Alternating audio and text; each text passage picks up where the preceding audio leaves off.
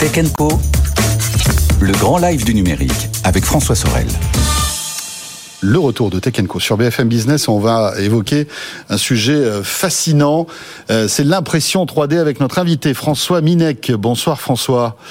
Bonsoir François. Vous êtes euh, responsable de la division impression 3D chez HP. Et oui, HP, le géant de l'informatique, à la fois pour le, le, grand public, pour les professionnels, le géant aussi de l'impression, traditionnelle, euh, voilà, laser, jet d'encre, etc., etc.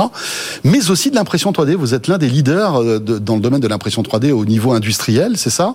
Euh, Et vous êtes venu justement avec un objet qui a été imprimé en 3D. C'est une paire de lunettes de ski. En plus, c'est d'actualité. Hein. Si vous vous apprêtez à partir en vacances avec, vous nous direz si elles sont confortables.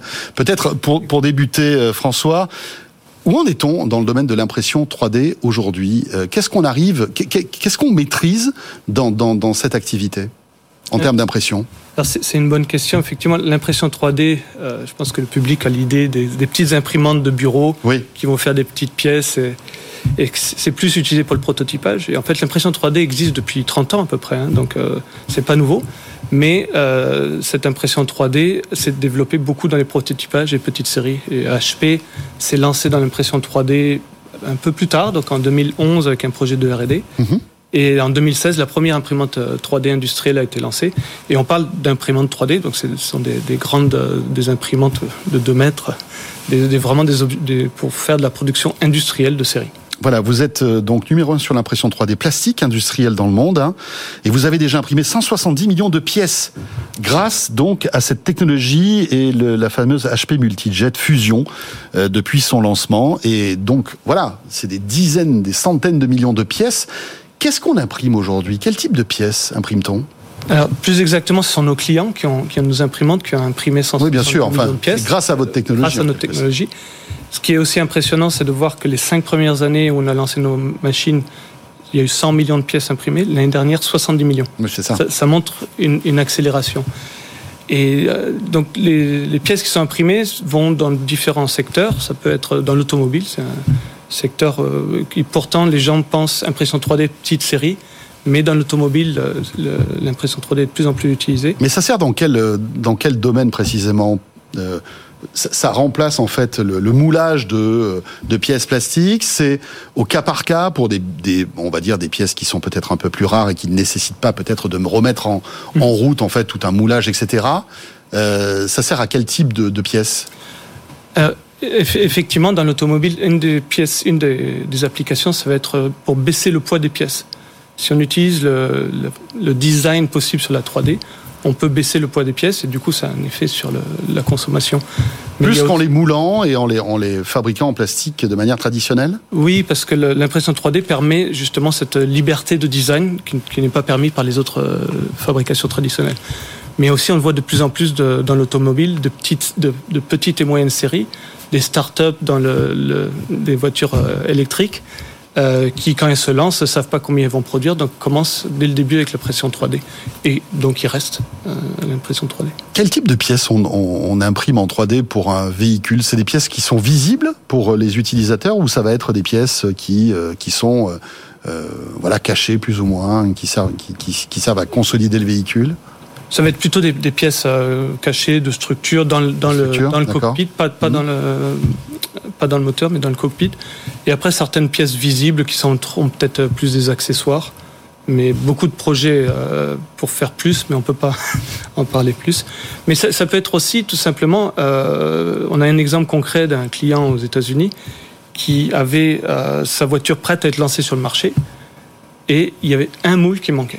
Et ce moule qui manquait, il, a fallu, ils ont dû le, le recommander parce qu'il y a eu un problème. Oui mais en attendant, ils avaient des dizaines de milliers de voitures prêtes à être livrées. Et il manquait que il cette pièce-là. J'ai amené la pièce parce que c'est quand même, c'est quand même fou. C'est incroyable. C'est une toute pièce qui a l'air toute idiote, mais 60 000 véhicules sur un parking, impossible à, livrer. Mais ça, elle servait à quoi cette pièce? Et ça, c'est juste un joint de fenêtre, hein, mais sans ce joint de fenêtre.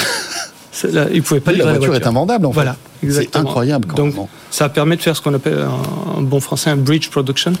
Voilà. Euh, donc une, production. En attendant, après l'arrivée en masse des pièces fabriquées de manière plus traditionnelle. François, montrez-nous un petit peu le, cette paire de lunettes de ski que vous ah. avez apportée. Donc ça, c'est une coopération avec une, une marque de, de, ski. Donc ils ont, on les a aidés à développer une application mhm.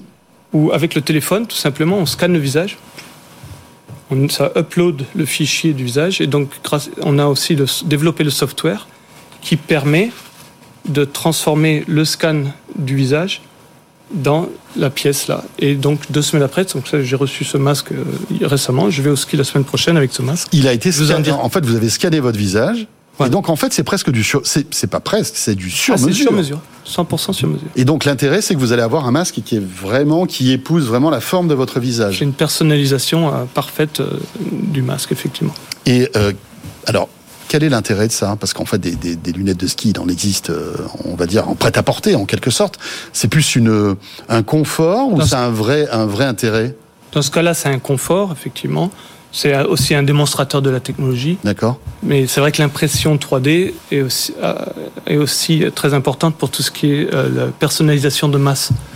Et hmm. un, exemple qui n'est pas très connu, en fait, mais qui est intéressant, la plus grosse application de l'impression 3D, ce sont les, les, euh, les gouttières orthodontiques transparentes, qui sont en fait qui permet aux ados, aux enfants d'avoir des dents, euh, enfin de recaler bien les dents pour qu'elles puissent. Et pas seulement les ados, c'est aussi les adultes. Et en fait, ces gouttières sont des films qui sont formés mhm.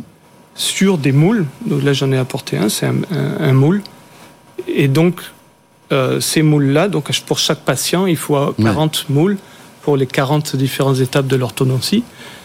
Et donc aujourd'hui, des, des, moules comme ça, euh, sur une machine HP, on en produit environ 700 par jour, sachant qu'il y a beaucoup de gens oui, donc ça, ont ça. Voilà. Ce sont des millions de pièces qui sont produites. Oui, en fait, le moule, c'est le négatif de ça, finalement. Voilà. Si j'ai bien compris. Hein. C'est ça. Et donc, toutes ces, pièces sont toutes différentes mmh. les unes des autres. Donc, c'est une production oui. de masse, mais personnalisé. Personnalisé, un petit peu comme le, les lunettes que vous nous avez présentées.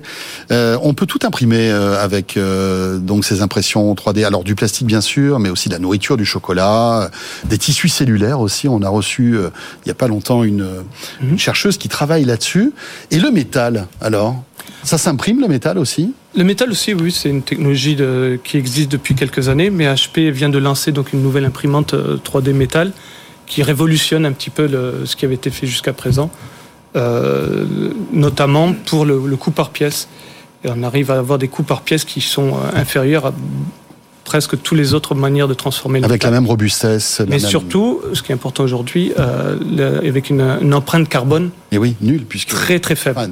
pas nul, mais faible. Mais très, très Il n'y a plus de transport. Enfin, oui, il y a toujours la, matière première, on va dire, mais euh, c'est pas le, produit fini qui va être transporté. Voilà, mais surtout dans le métal, aujourd'hui, on a, au lieu de faire du de, machinage de mmh. pièces de, de métal, on va juste ajouter couche par couche D'accord. le métal dont on a besoin.